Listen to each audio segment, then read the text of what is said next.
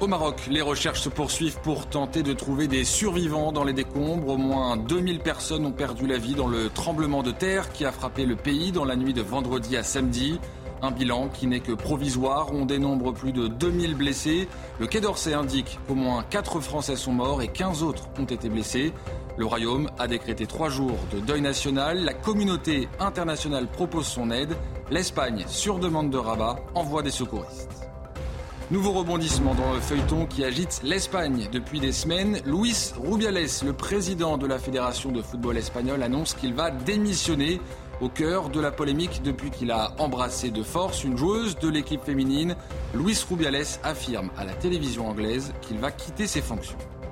Le sommet du G20 de New Delhi s'est achevé sur une note en demi-teinte. Emmanuel Macron juge insuffisants les engagements pour lutter contre le réchauffement climatique. Faisant part de sa préoccupation, le chef de l'État appelle à sortir très rapidement et beaucoup plus vite qu'aujourd'hui du charbon. Il demande ainsi aux pays émergents de fournir davantage d'efforts, notamment en vue de la COP28 qui aura lieu fin novembre à Dubaï. De nouvelles violences dans le quartier Pisevin à Nîmes. Cinq hommes à bord d'une voiture ont été pris pour cible par des tirs de Kalachnikov. Deux d'entre eux ont été blessés par les éclats de verre de la vitre de la voiture. C'est déjà dans ce quartier qu'un enfant de 10 ans avait été la victime collatérale d'une fusillade. Un autre jeune homme de 18 ans avait également été tué à la fin du mois d'août. La saison de la chasse s'est ouverte ce dimanche dans 43 départements en France. C'est notamment le cas en Gironde, le plus grand département de chasse du pays, où plus de 30 000 chasseurs sont enregistrés. Le permis de chasse, précieux sésame, indispensable, et vous le verrez, les formateurs mettent l'accent sur la sécurité.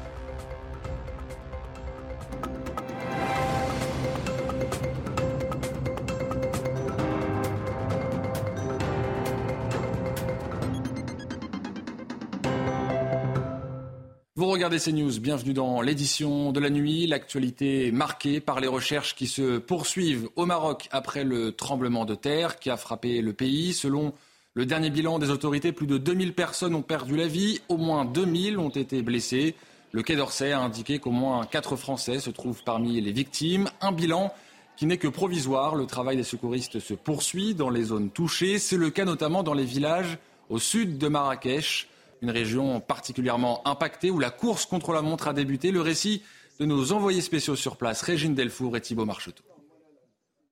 Dans la région d'Alaouz, la région la plus touchée par le séisme, qui se situe à moins d'une centaine de kilomètres euh, de l'épicentre, c'est la course contre la montre qui a débuté pour retrouver des survivants. Le problème, c'est que la plupart de ces villages sont des villages montagneux, difficiles d'accès, comme le village Moulé Ibrahim, euh, où ce sont les villageois eux-mêmes qui ont dégagé les corps qui étaient sous les décombres, puisque les secours ne pouvaient pas arriver. Dans ce village, la plupart des maisons sont détruites, les familles sont à la rue. Elles sont aidées par des associations euh, marocaines qui leur fournissent des tentes, de l'eau, mais aussi des vivres euh, pour l'instant. Mais il faut beaucoup plus de nourriture. Euh, un avion du Qatar a atterri ce dimanche soir à Marrakech avec assez en bord des vivres et du personnel.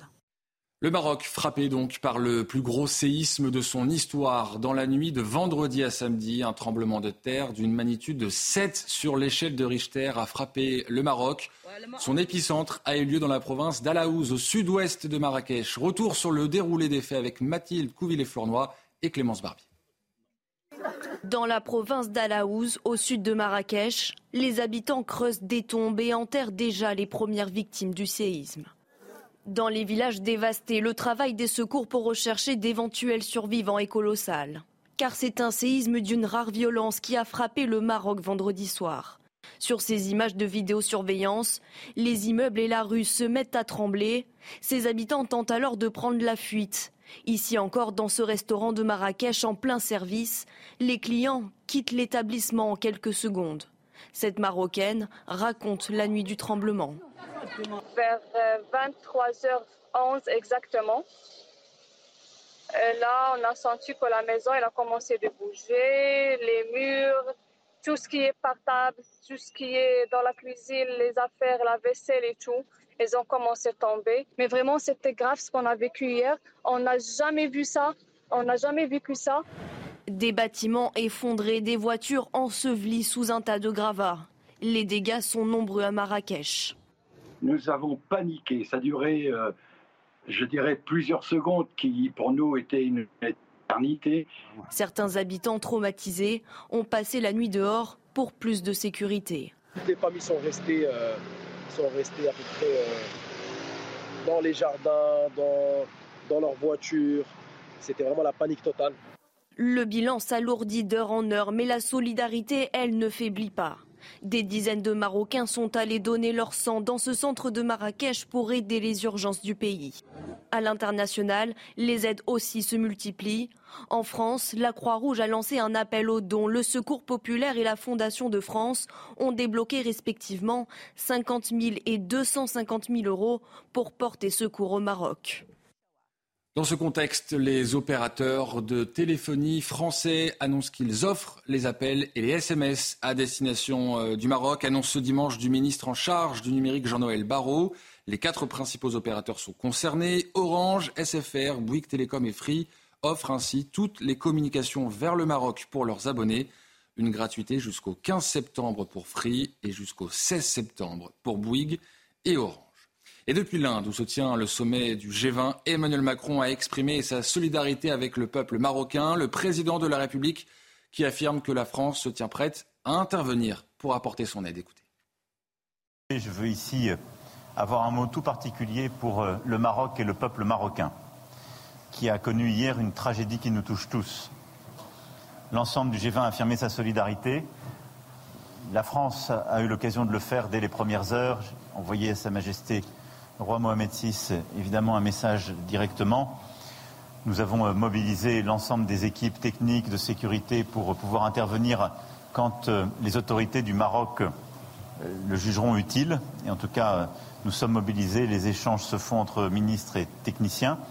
Et nous avons ce matin mobilisé la Banque mondiale, le FMI, l'Union européenne et l'Union africaine pour, ensemble avec la France, justement marquer aussi euh, un engagement fort de soutien au Maroc, au peuple marocain pour euh, la reconstruction et l'aide financière dans ce contexte.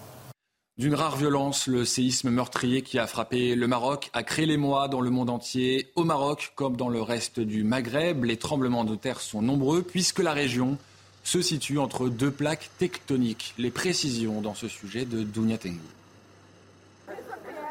Le royaume du Maroc pleure ses victimes après avoir été frappé par le tremblement de terre le plus puissant de son histoire.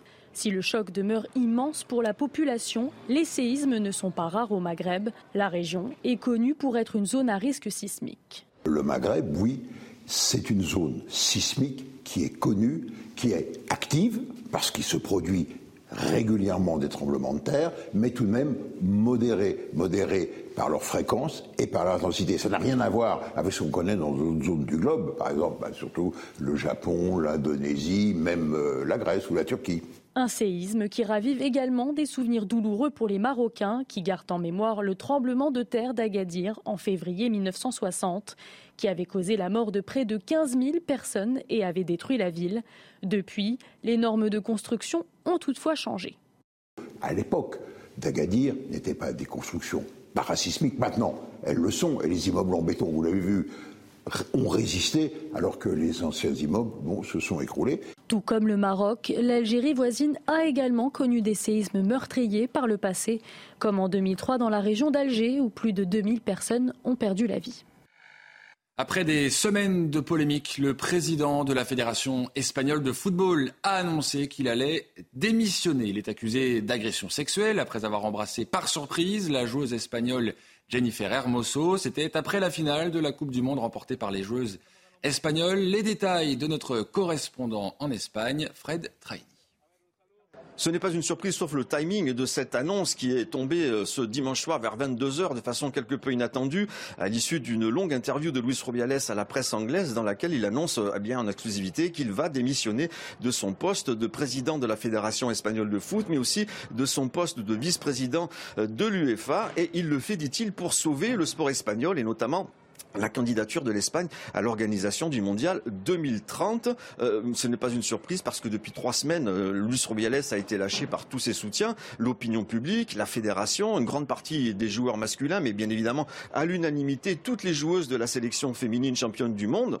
Je dois démissionner, euh, je suis résigné, mais je dois démissionner car euh, je ne peux plus travailler, mais je vais continuer à défendre mon honneur, a-t-il expliqué ensuite dans un communiqué. Il faut rappeler que Gianni Hermoso, la victime de ce baiser volé, eh a porté plainte contre lui, euh, que la justice espagnole a ouvert une enquête pour agression sexuelle présumée qui pourrait aboutir à un procès avec une possible condamnation qui oscillerait entre 2 et 4 ans de prison ferme.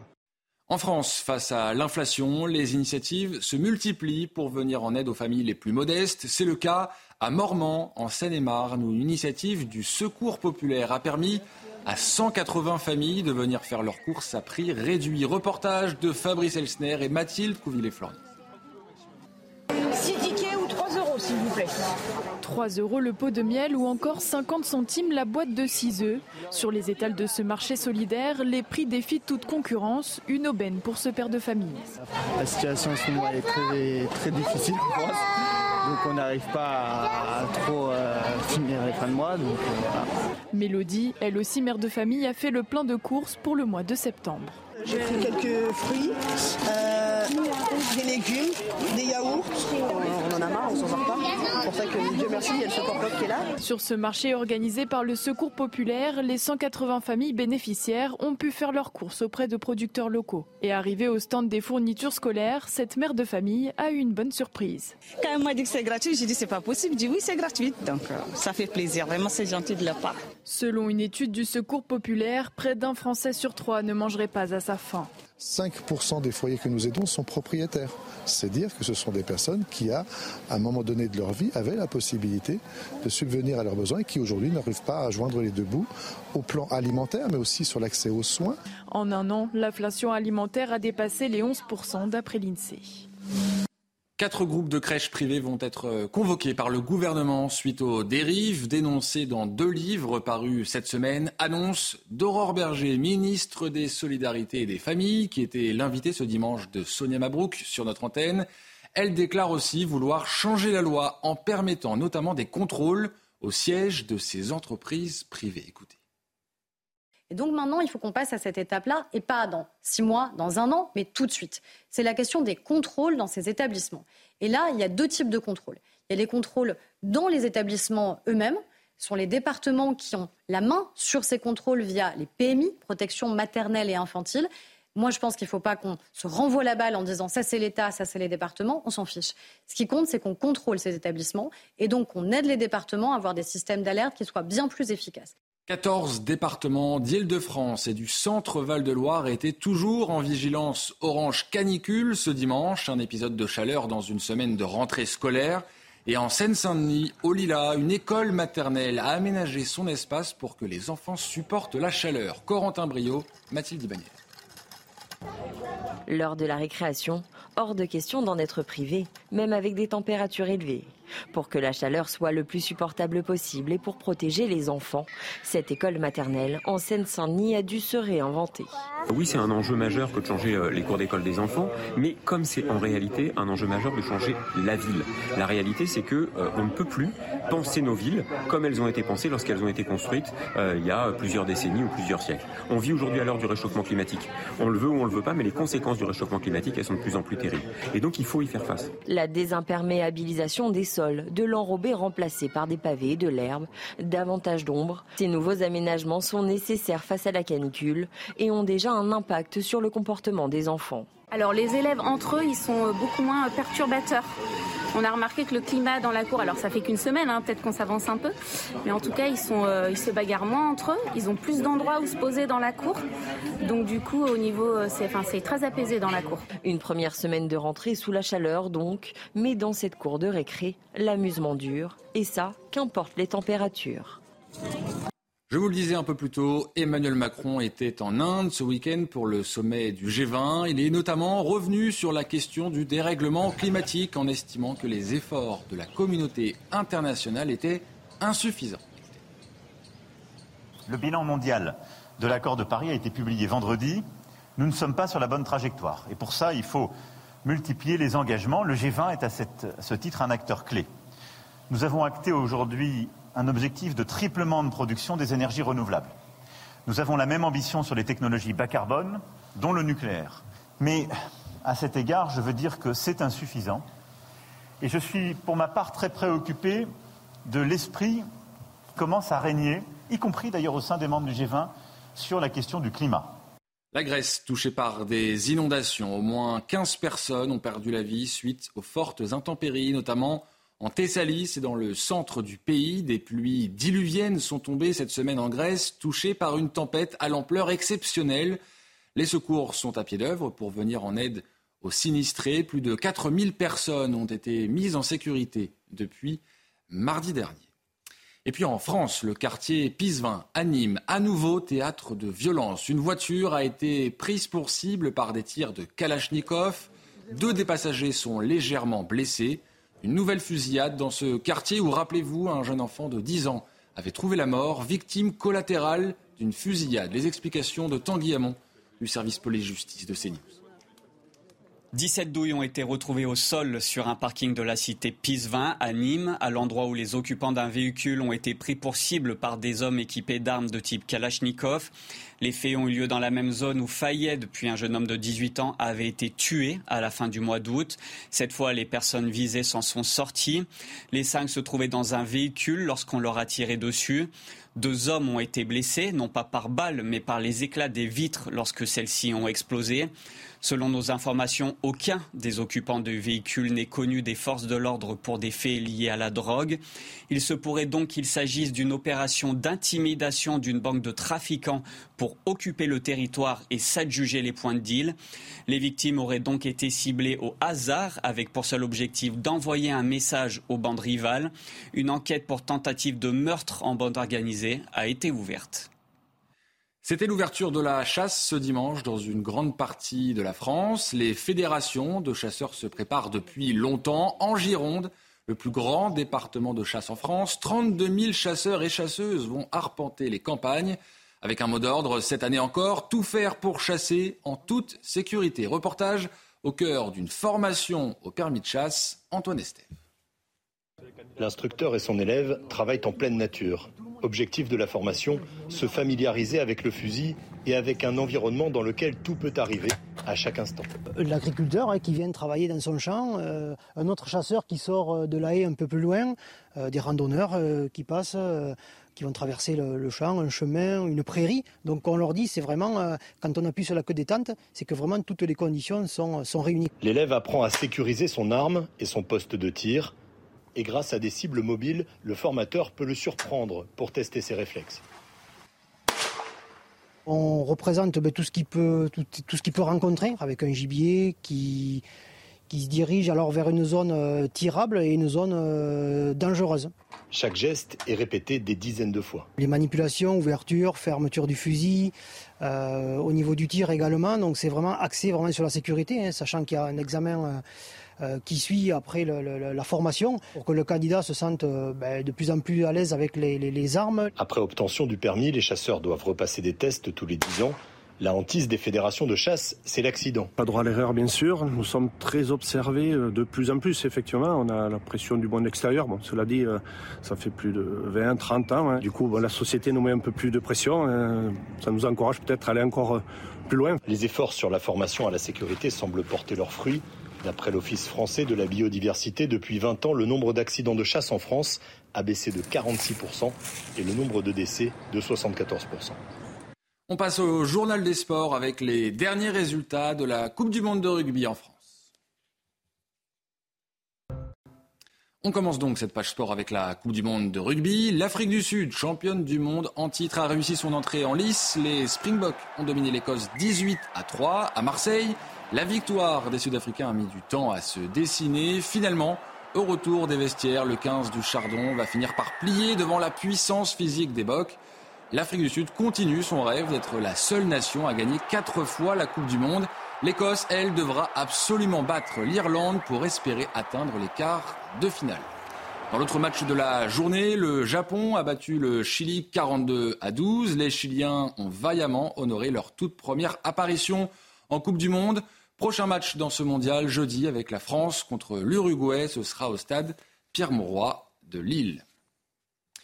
De la MotoGP maintenant avec le Grand Prix de Saint-Marin. Week-end parfait pour Jorge Martin. Après la pole position et la course sprint, il a remporté le Grand Prix. Les Français euh, Johan Zarco et Fabio Quartararo ont terminé respectivement 10e et 13e. Football, avec le trophée des championnes pour la troisième fois de suite. L'Olympique lyonnais remporte le trophée de début de saison. Les Gaunes ont dominé le Paris Saint-Germain 2 buts à 0 lors de ce match pour le trophée des champions. Et puis, énorme surprise, en basket, l'Allemagne a été euh, sacrée championne du monde pour la première fois de son histoire. En finale, les Allemands ont battu la Serbie 83 à 77. Après leur victoire sur la Team USA en demi-finale, l'Allemagne a confirmé sa montée en puissance dans le basket mondial. Dennis Schroeder a été élu MVP de la compétition. L'humiliation est totale pour les États-Unis, battus par le Canada dans le match pour la troisième place.